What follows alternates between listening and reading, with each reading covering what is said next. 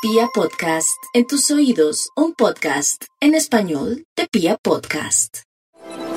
La energía radiante de los Aries se evidencia en los hechos durante este periodo,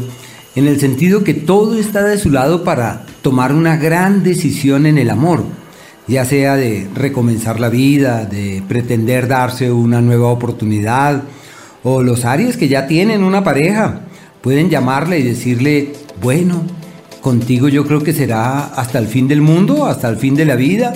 porque es el tiempo denominado aquel en donde el poder del acuerdo trasciende ante las circunstancias. Su situación laboral un poco compleja, tienen que ser muy pacientes, cosa que no tienen mucho, pero hay que fluir ante las complejidades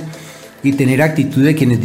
se convencen que todo tiene solución y con una actitud proactiva todo va decantando y va evolucionando hacia un destino que sea apacible su prioridad, los temas domésticos y familiares, puede haber acontecimientos abruptos allí y deben estar pendientes en aras de encontrar soluciones, que es lo único que realmente cuenta en la vida.